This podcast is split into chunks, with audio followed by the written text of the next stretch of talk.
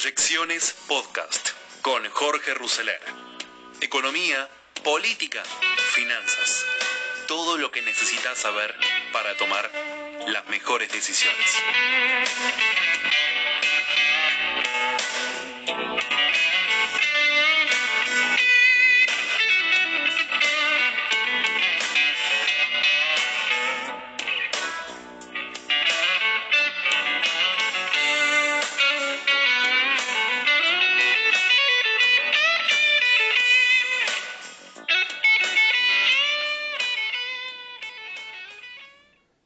Gobierno logró un buen resultado con la reestructuración de la deuda pública bajo legislación extranjera. Pero el campeonato es largo y los que siguen son partidos difíciles. Estamos en una situación inédita desde que llegó la democracia. Déficit público del 12% del PBI y caída del 15% del PBI en la actividad económica. Un desafío distinto y para todos. El gobierno logra la adhesión de los bonistas rebeldes y con esto reestructuraría la deuda bajo legislación extranjera. En breve se va a reestructurar la deuda bajo ley local, un partido fácil, un partido de local y un partido con el árbitro del lado nuestro, del gobierno. Ahora el tercer partido que tenemos es mucho más difícil.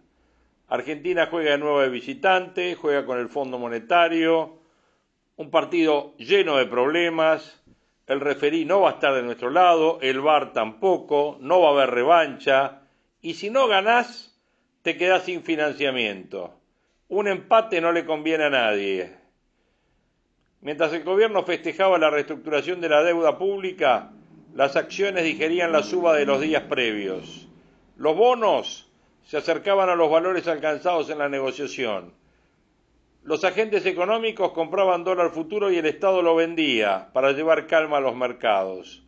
En medio de tantas noticias emergía la noticia que la recaudación tributaria de julio tiene algunos temas para destacar. La recaudación creció el 24% anual, cuando se espera que la inflación no sea menor al 40%. La recaudación del IVA impositivo, llamado IVA consumo, creció 3%. Esto implica que estamos en una gran recesión o que también se incrementó la informalidad o una mezcla de las dos cosas. Lo recaudado por el impuesto país, ¿se acuerdan del impuesto país, no? Es el impuesto del 30% que se aplica a la compra del dólar ahorro, superó la recaudación de bienes personales, de derechos de importación y de combustibles en forma individual. Queda confirmado que el deporte nacional es comprarle los 200 dólares al mes al Banco Central. 3.300.000 personas lo hicieron en junio, veremos en julio. Con este dato, mucho más que en junio. Con la recaudación de julio ya podemos estar estimando un déficit fiscal primario de 300.000 millones de pesos ya que el impacto del aguinaldo en la recaudación va a elevar el déficit notablemente. Esto elevaría el déficit fiscal a 1.2 billones para los primeros siete meses del año, todo financiado con maquinita y posterior retiro del dinero vía letras del Banco Central. Como podemos apreciar, la reestructuración de la deuda pública no trae la solución al desfasaje de gastos e ingresos que tiene el gobierno producto del colapso productivo que nos generó la extensa cuarentena que llevamos adelante por cuestiones sanitarias. Argentina tiene por delante un duro campeonato cuando lleve adelante la renegociación por la deuda con el fondo. Deberá optar por un plan amarrete de corto plazo con metas muy laxas o bien por un plan de facilidades extendidas de más largo plazo, pero con metas cuantitativas y cualitativas mucho más rígidas. Con el fondo no hay política que valga. ¿eh? El país tiene que presentar un plan para salir de la crisis, que contempla cómo incrementar ingresos fiscales, cómo achicar gastos, cómo al mismo tiempo realizar reformas estructurales que generan condiciones para inversión y para exportación. Argentina tiene una balanza de dólares muy escasa. La balanza comercial para este año podría ser superavitaria en 15 mil millones de dólares, a costa de una restricción total de las importaciones. No llegan inversiones directas, no llegan dólares financieros y tampoco tenemos industria turística que aporte divisas.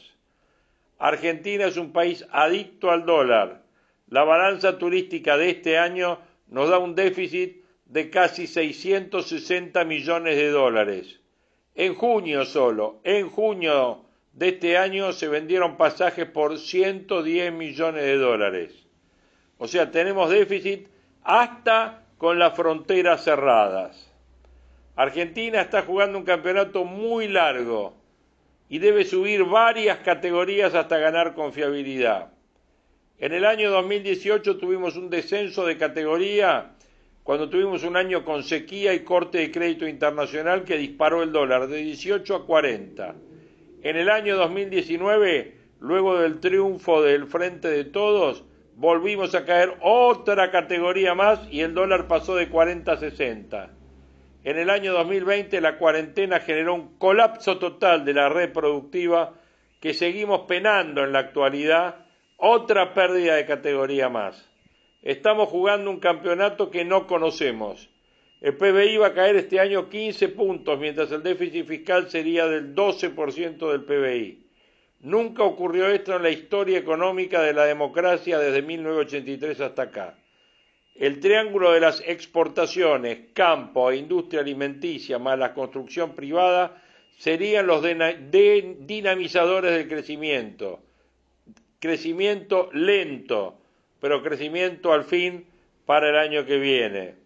El triángulo formado por más de 15 mil millones de dólares que salieron del sistema financiero en el último cambio de gobierno los dólares de los argentinos en el exterior más el dólar informal en caja de seguridad son el mayor estímulo a generar un incremento de actividad si logramos seducirlos para que sean invertidos en el país. Estamos en un escenario que todos desconocemos. Tenemos que acelerar las frustraciones para no caer en pesimismo extremo.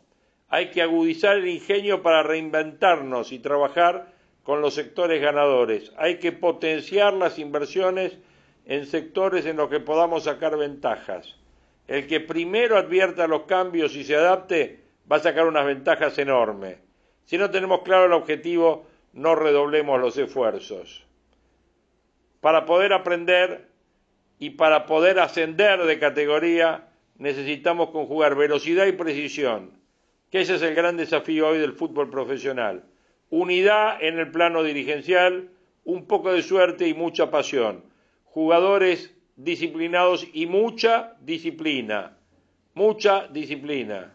Si el gobierno logra estos objetivos, el ascenso es posible. De lo contrario, seguramente seguiremos. Decíamos que sin hacer caso a estos puntos vamos a seguir seguramente jugando en categorías de descenso. Pero bueno, tenemos ahí la oportunidad respecto de en qué temas tenemos que trabajar y cómo tenemos que trabajar para seguir adelante con todos los desafíos, estos complicados que tenemos en este 2020. No es la pandemia, es la cuarentena, como dice la Nata, ¿eh? acuérdense todos que esto es así. Eh, Luis Seco estuvo hablando esta mañana con eh, Fabián Doman respecto de toda esta situación que venimos conversando y vamos a escuchar un testimonio muy relevante y muy interesante de eh, Luis Seco, que siempre es un economista que nos aporta mucho en cada uno de sus reflexiones. Bien, eh, está Luis Seco. Luis, ¿cómo estás? Buen día, economista. ¿Qué tal? Buen día, Fabián. Bien, ¿me esperás un segundo? ¿Cómo le va? Eh, tenemos algo que sucedió en la Cámara de Diputados ayer. Después vamos a hablar de la Cámara de Diputados porque ya han aprobado muchas cosas en la última semana en la Cámara. ¿eh? Apareció la mayoría parlamentaria del gobierno que no es menor. Eh, tenemos a mano lo de Luis Juez, el papelón del año parlamentario, digo. Lo están llamando para votar dos veces, Mariana, ¿no? Claro. ¿Y, no, por qué no pudo votar? Porque en una estaba dando una entrevista a una radio y en la segunda estaba dando una entrevista para un canal de televisión. Eh, esto no es una invención, sino que el propio presidente de la No, no, ahora, ahora, pará, avísame cuando tenemos el audio. Este, se escucha tal cual. Cuando Massa lo está buscando y hasta se lo escucha. A ver, dale, ponelo, ponelo. Diputado juez Se fue. ¿Dónde está el diputado? Abrirle el micrófono. ¿No?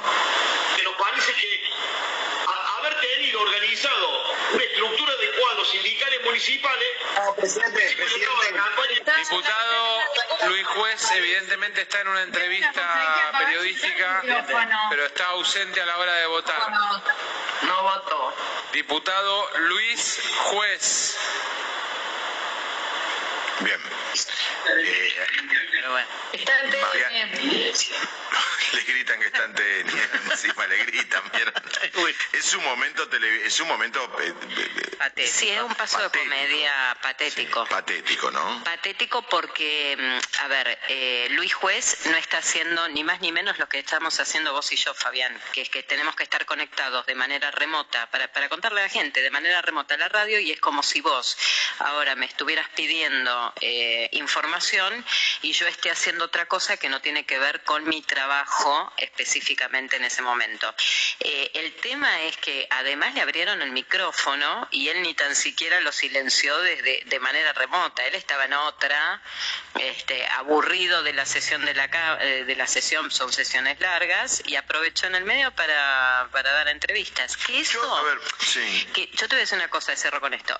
Eso, cuando vos tenés una sesión en la Cámara de manera presencial, es muy frecuente que entre el medio de los debates los legisladores salgan a pasos perdidos y te den alguna nota. Pero en el momento de la votación se estaba votando artículo por artículo lo que era la ampliación del presupuesto 2019. Tenías que estar sentado para Sí, votar. A mí, a mí me parece, eh, le tengo a, a juez como muchos, le tenemos un, un respeto personal por muchas razones, le hemos hecho 100 notas y un, y un, y un, y un respeto profesional. Ahora, se pasó de cholulo, ¿eh? Por ser educado. Se Sí. pasó de cholulo por ser educado. Y otro problema con Luis. Luis vive vendiendo moral en las entrevistas. Entonces, cuando vos te pones a vender moral, viste, él se pone siempre un lugar de superioridad moral. Vos no podés tener esta, estas cosas. ¿eh? Es mucho Bueno. luro lo que hizo, mucho. Sí, sí, eh, Está, eh, está- me dice, me dice que está en línea. Espera, sí, Ah, bueno. Luis. Claro que, ¿sabes lo que pasa, Laje? Que acá el problema es, es que nadie va al Congreso, loco. No, no, nadie Luis, está- está- nadie va a no, votar. no, no, Mira, Laje, yo Luis. te lo vengo diciendo. Estamos en la No, red. Es un problema, es un problema. estamos eso lo al aire. Luis. La verdad que no, no me vengan a mí a correr por izquierda. Este gobierno son más peligrosos que una piraña en un video. Esto lo vengo diciendo, lo vengo diciendo Luis. Estamos de acuerdo. Luis. bueno, muchísimas gracias. Gracias, Antonio. Yo te veo toda la mañana, la verdad, te lo digo. Sinceramente, Luis. un programa en el que estás haciendo. Loco, que tengo que hablar ahora con Dominique Mejer en tele y aprovecho saludar reportaje, Luis. Abrazo grande. Sí. Luis. Luis. No, no, estaba en No. Hola. no, no. Sí. Te voy a- Luis. Eh, Bueno, como le estaba diciendo la gente de Crónica, yo ahora estoy Ah, haciendo reportaje. Ahora Me voy con Luis Fabián, Seco. Sí. Te digo, Fabián, eh, voy, a, voy a emular a Luis Juez. Le gusta más la Cámara de Televisión que la Cámara de Diputados. Apa. ¡Apa! Muy bien, Bueno, Mariana. adelante. Muy bien, bueno. Bueno, Luis Seco, eh, Luis, ¿y entonces cómo estamos? Hablando de economía ahora, ¿no? Y del canje y todo. Me hizo acordar, no me acuerdo qué programa era, había un programa cómico que había un sketch que era Haga mientras hace, se llamaba.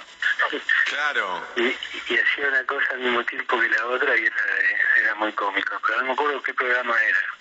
Bueno, ¿cómo estamos? Y Mejor, de- ¿no? La Cámara de Diputados a veces, viste, hace cosas cómicas. Hace cosas. Vota, vota cosas que no se pueden creer, ¿no? Bueno, ¿cómo estamos? Mejor.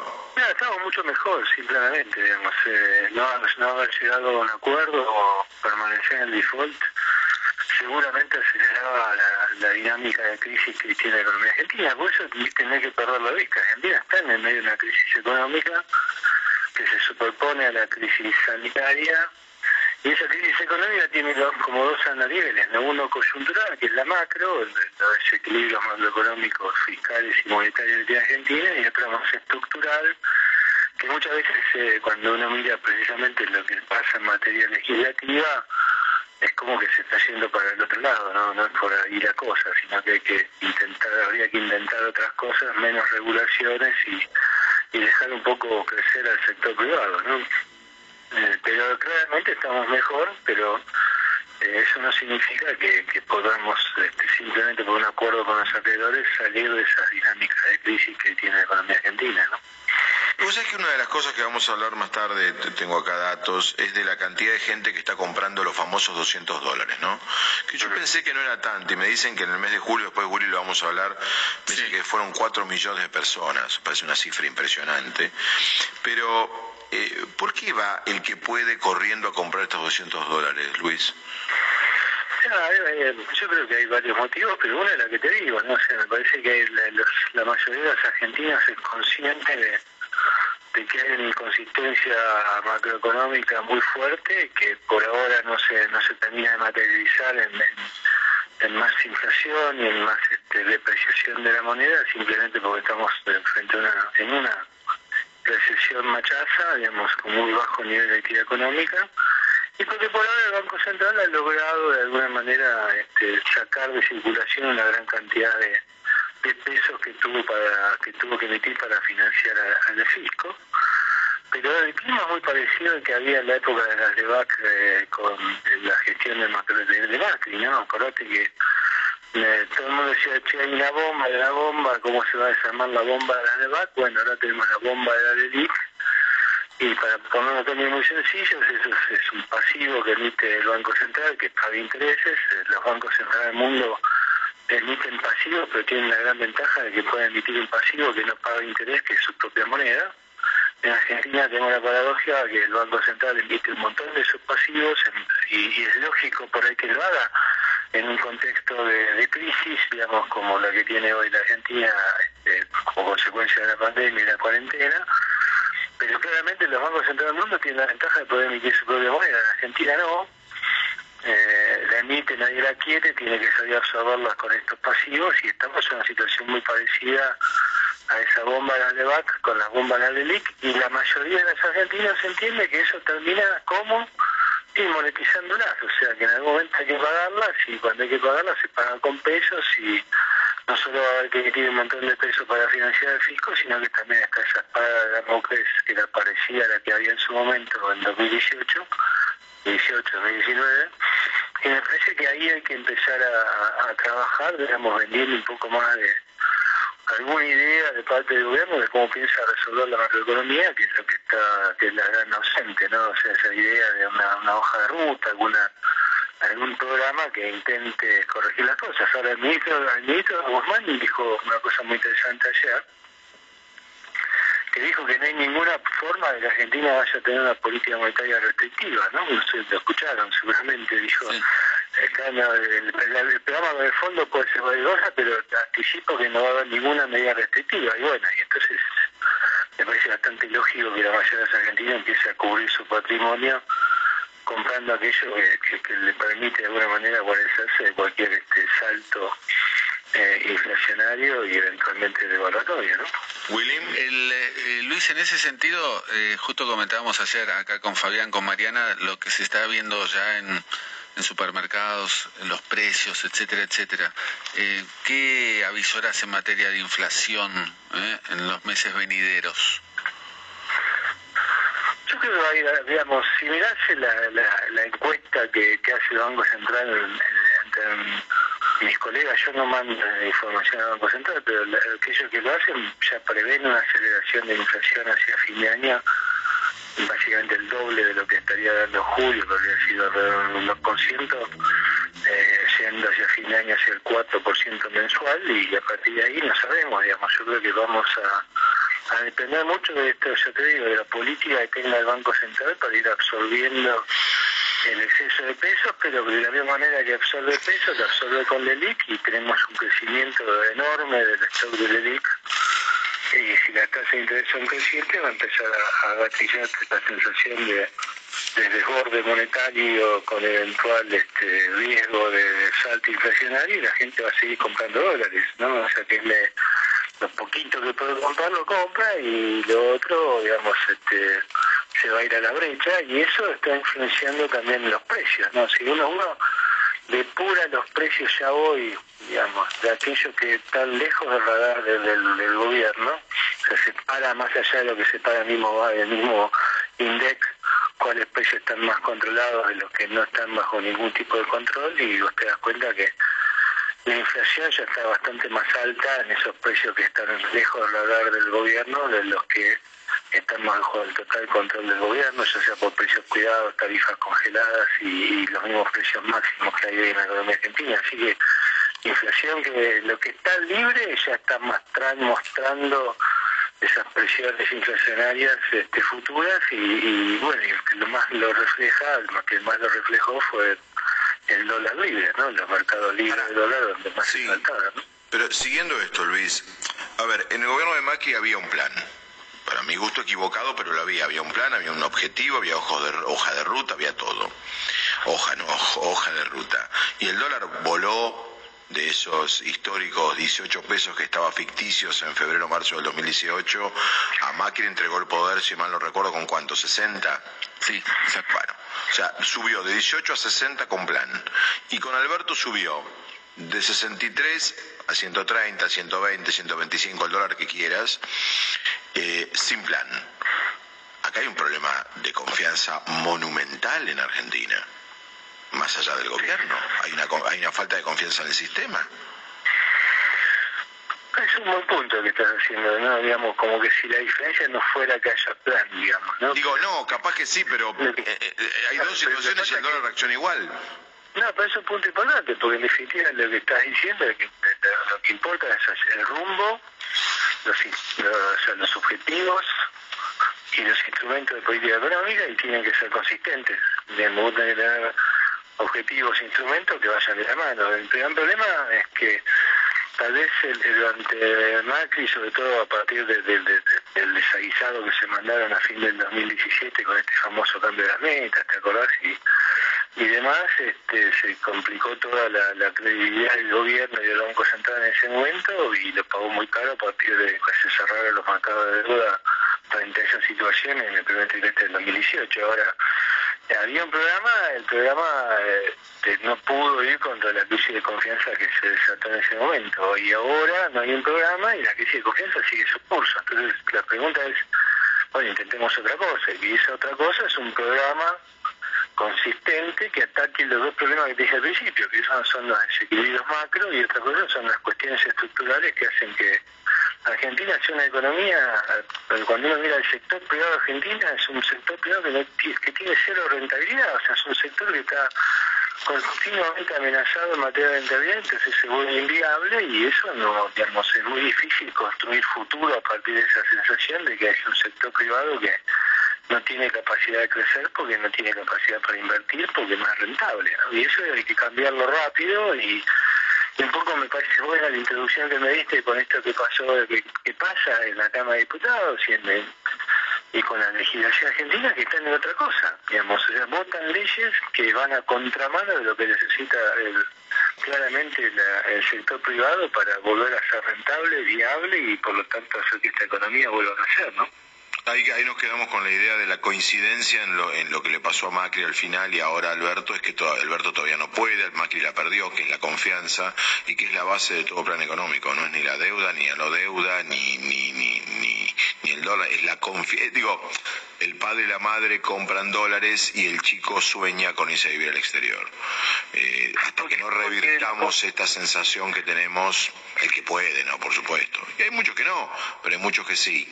Con los muchos que sí alcanzan para generar un clima de desconfianza. Porque la confianza no es una cosa así eh, que no es etérea o que, no tiene raíces concretas, ¿no? La confianza se, la lográs eh, en la medida que vos generás credibilidad en términos de un programa que te, da alguna idea de por dónde va a ir el futuro argentino. Y vos fíjate, el primer trimestre de este año es el mejor. Yo a veces digo, bueno, ¿qué miramos? ¿no? Entonces vos mirás lo que pasó el primer trimestre de este año sin pandemia. La economía argentina te, colapsó en el primer trimestre este año. La inversión, la inversión, vos imagínate, Damián, eh, Damián, eh, que en el primer trimestre parezco juez ya, digamos. En el primer trimestre, en el primer trimestre de este año la, el, PBI había caído, pero por ejemplo la inversión, había caído todos los componentes del año, consumo, inversión, pero cuando uno mira la inversión, la inversión llegó a ser 12 puntos del PBI, 12 puntos del PBI. Es el, de la historia argentina el segundo nivel más bajo, que fue el del, el, del 2002 y que seguramente lo debemos haber perforado en este segundo trimestre de, de 2020. Ahora, con 12 puntos del PBI de inversión, no hay forma de crecer. Y no hay forma, y esto es lo más importante a mi juicio, porque la gente dice, bueno, Luis, la inversión pero vos si no invertís, si el sector privado invierte, no puede pagar buenos salarios porque la productividad del trabajo, o sea, cuánto le puedes poder a pagar a un trabajador, depende mucho de tu capital, digamos, de qué pones en juego para que el trabajo sea productivo y eso es la inversión. Entonces, sin inversión no solo no se crece, sino que no se pueden pagar buenos salarios. Entonces, está todo atado. Todo atado. A esto que Señor. decía antes que la credibilidad y, el, y, la idea de que hay un futuro que vale la pena para invertir. ¿no? Abrazo gigante. Chao Luis, hasta luego. Gracias. Chao, chao. ¿Dónde estamos, no? No hay que olvidarse que Argentina está en crisis, hay que eh, devolver la rentabilidad al sector privado, para que de esa forma vuelva la inversión. Luis Eco, eh, hablando del acuerdo con los bonistas, hablando de la situación inflacionaria, hablando de la macroeconomía y hablando de la crisis en general.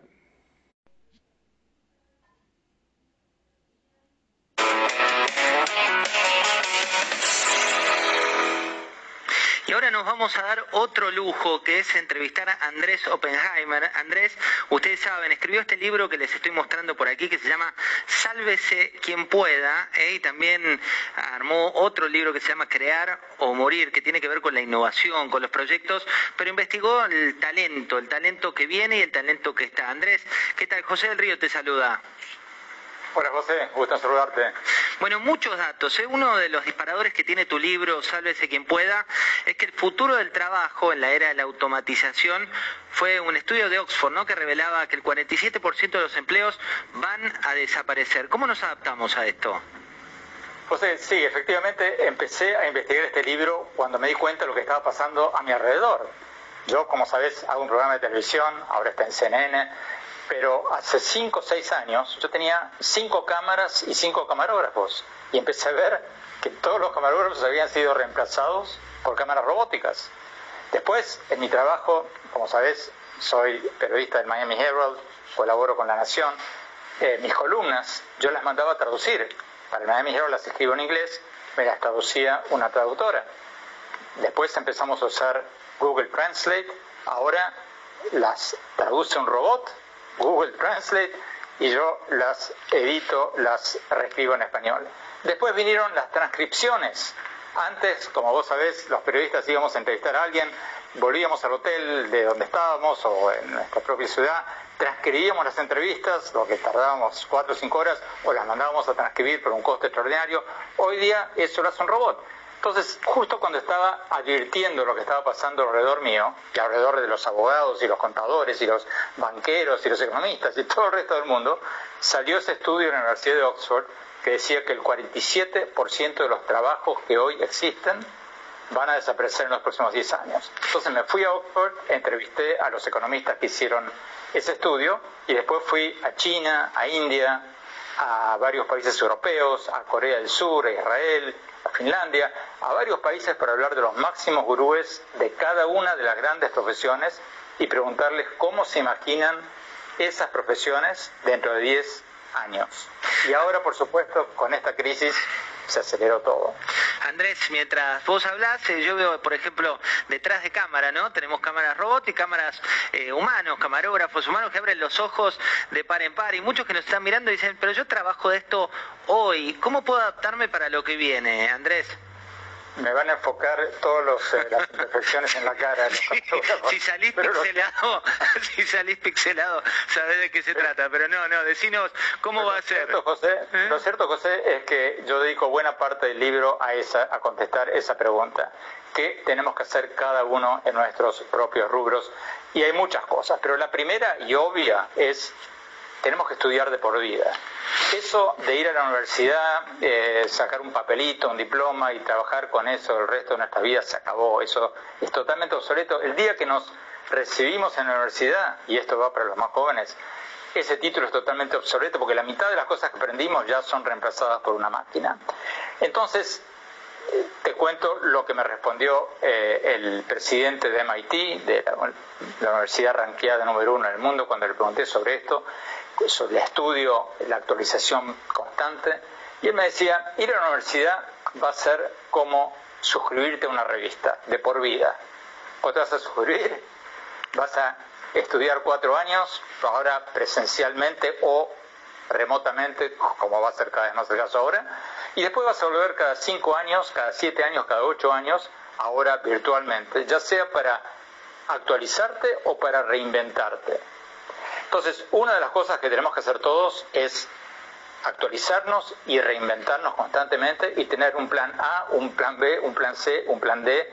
Y esa es una de las 12 cosas que yo recomiendo concretamente en mi libro y en mis charlas.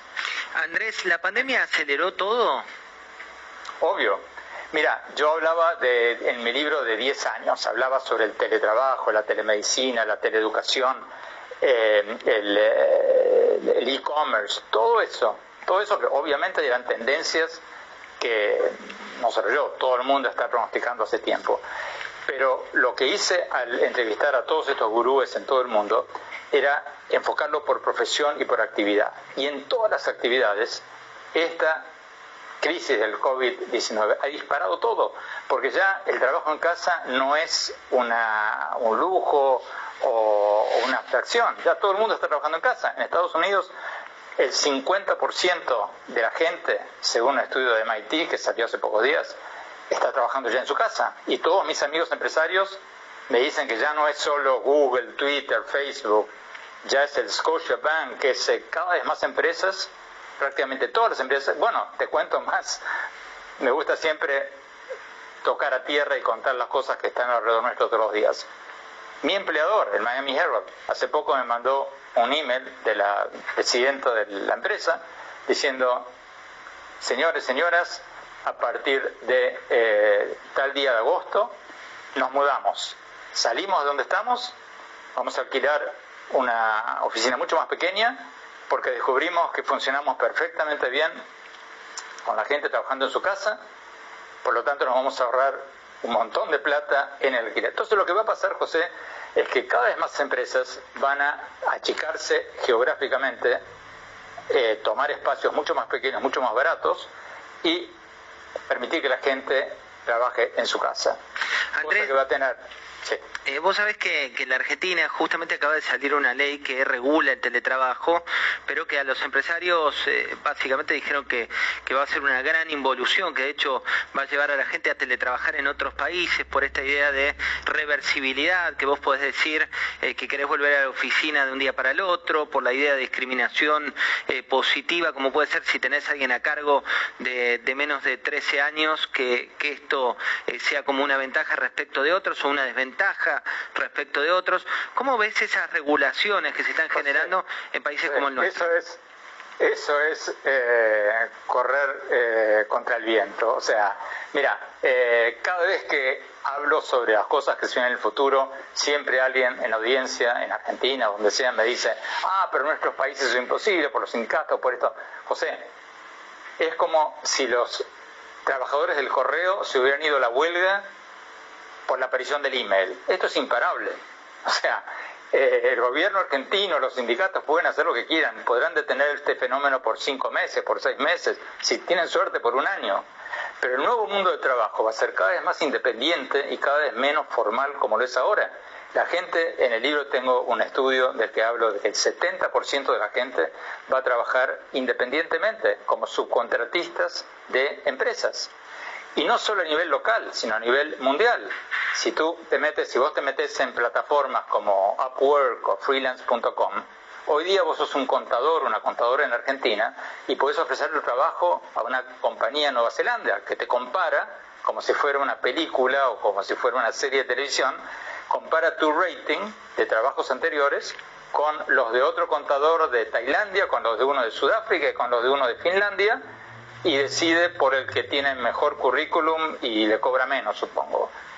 el mundo del trabajo, contra todos los pronósticos de que estamos yendo a una época de nacionalismos y todo eso, el mundo del trabajo se va a globalizar cada vez más. ¿Y cómo ves los vínculos laborales? Digamos, ¿qué va a cambiar en esta relación entre empleador y empleado o empleado y empleador? Va a ser menos vertical, va a ser mucho más colaborativa, porque va a depender mucho más de las ideas que vengan de abajo para arriba. En parte, como te decía recién, cada vez más gente va a tener relaciones eh, temporales independientes con las empresas, cosa que parece eh, les puede asustar a muchos, pero que también les da un factor de flexibilidad eh, que a mucha gente le viene muy bien. Entonces, todo esto, José, tiene aspectos positivos y aspectos negativos. Los aspectos positivos del teletrabajo son obvios. La gente puede usar sus horas con mayor flexibilidad, pasar más tiempo con sus hijos, eh, hacer ejercicios cuando quiera, evitarse dos horas diarias de ir y volver al trabajo en ciudades repletas de tráfico, descongestiona las ciudades, descontamina el medio ambiente, eh, permite que con el tiempo las ciudades tengan menos espacios para estacionamientos y más espacios verdes. O sea, tiene muchísimas cosas a favor. Pero también tiene cosas en contra. Y las cosas que tiene en contra son que va, a menos que los países como Argentina se pongan las pilas y hagan lo que tienen que hacer, esto va a acentuar la desigualdad. Lejos de quienes dicen de que esto va a hacer revisar el capitalismo y todo eso, lamentablemente todo lo contrario esto va a acentuar las diferencias entre los que están, tienen una educación de calidad que les permite eh, competir en la economía digital y quienes no tienen una educación de calidad y no pueden meterse en este nuevo mundo de la economía digital. Andrés, nos contabas también el tema de, ¿no? de oficios, profesiones, inclusive el periodismo, ¿no? en una transición donde eh, gran parte de las notas digitales ya las hacen eh, hasta bots o, robots. Pero ¿cuáles son los empleos del futuro? ¿Cuáles son los que vienen? Mira, en el libro hablo de 12 áreas de los trabajos del futuro. Eh, no te lo voy a contar las 12 porque si no nadie va a leer el libro y nadie me va a invitar a dar una charla sobre esto. Pero te cuento la primera y la más obvia, que es todo lo que tenga que ver con salud. Ya en el libro, obviamente yo no anticipé la pandemia, pero ahora mucho más que antes, todo lo que tenga que ver con salud va a tener un gran futuro. Y cuando hablo de salud no hablo de los médicos solo, hablo de las enfermeras, hablo de los profesores de yoga, hablo de las profesoras de Reiki, hablo de los nutricionistas, hablo de, los psicólogos, o sea, todo lo que tenga que ver con eh, empatía, con relaciones humanas, eh, no va a desaparecer. Los médicos, como lo cuento en el libro, los radiólogos van a desaparecer en gran parte, los dermatólogos van a desaparecer en gran parte, porque hoy en día con tu teléfono celular te tenés una mancha de sol, te sacás una foto de la mancha de sol y el teléfono te dice si, si tenés que hacer una biopsia o no. Pero en general, todo lo que tenga que ver con la salud va a tener un buen futuro porque vamos a vivir, estamos viviendo cada vez más y la gente va a tener cada vez más tiempo libre. Y esto parece una utopía en Argentina, ya sé, alguna gente debe estar diciendo, Oppenheimer vive en Estados Unidos, la ve la cosa. No, el mundo hoy, José, hoy vivimos el doble que nuestros tatarabuelos. O sea que esta no es una cosa nueva. Estamos viendo más y vamos a seguir probablemente viendo más. Andrés, también lo particular ¿no? de, esta era es, por ejemplo, para un abogado, eh, profesiones de cuando éramos chicos que nos decían eh, ser contador, abogado y tal. Hoy inclusive las leyes, la inteligencia artificial te está logrando interpretar cuáles son los fallos más habituales, las defensas, todo cambia. Bueno, José, en el libro tengo todo un capítulo sobre el futuro de los abogados. ¿no? Hablo del futuro de los médicos, del futuro de los abogados, del futuro de los contadores, del futuro de los administradores de empresas, etcétera, etcétera. Y en el futuro de los abogados, en ese capítulo entrevisté en Nueva York a los eh, gerentes, a los eh, managers de las principales empresas de abogados de Estados Unidos. Y ellos me decían que ya hoy eh, hay robots que ellos usan que, por ejemplo, eh, anticipan, eh, antes necesitabas un abogado para ver la jurisprudencia, para ver todos los casos anteriores. Eso te lo hace vivir una computadora, un robot en un segundo. Pero mucho más que eso, divorcios, eh, contratos de alquiler. Vos antes ibas a un abogado para que te un contrato de alquiler, ibas a un abogado para divorciarte. Hoy día vas a Rocket Lawyer, uno de los tantos sitios de internet, te pone un formulario, vos pones los datos, eh, voy a alquilar un departamento a José del Río en tanto, me va a pagar todos los meses entre el primero y el cinco, etcétera, etcétera, pum, pongo ingresar, ya, firma electrónica, firma electrónica en 30 segundos por 20 dólares. Entonces, muchas de las áreas de los abogados van a desaparecer. Entonces, José, volviendo a tu pregunta anterior, ¿qué hacer? Tenemos que anticiparnos a esto. Cada uno en su profesión, cada uno en su trabajo, tiene que anticiparse a cuáles de las labores que hoy hace van a ser automatizadas en los próximos cinco años. Y eso no es muy difícil, eso ya se sabe. La clave es apostar a eso. Es Andrés Oppenheimer, ¿eh? Sálvese quien pueda. El futuro del trabajo en la era de la automatización. Lo lees en La Nación, lo lees. Qué, qué verdad, ¿no? Eh, todo empleo relacionado a la salud tendrá un gran futuro. Oppenheimer junto a José del Río en este, en este placer, en este cierre que estábamos teniendo de este capítulo de eh, proyecciones. Justamente es proyectar. Hemos pasado de la economía argentina, de lo que nos queda por vivir eh, en términos de desafíos, eh, desafíos macroeconómicos, a los desafíos microeconómicos del cambio que está viviendo el mundo en materia de eh, trabajo y de teletrabajo y ahí lo vivimos y ahí lo sentimos con un capo, con Andrés Oppenheimer. Bueno, cerramos este capítulo de hoy. Les agradezco que nos hayan acompañado y vamos a seguir con más proyecciones en nuestro próximo podcast. Gracias.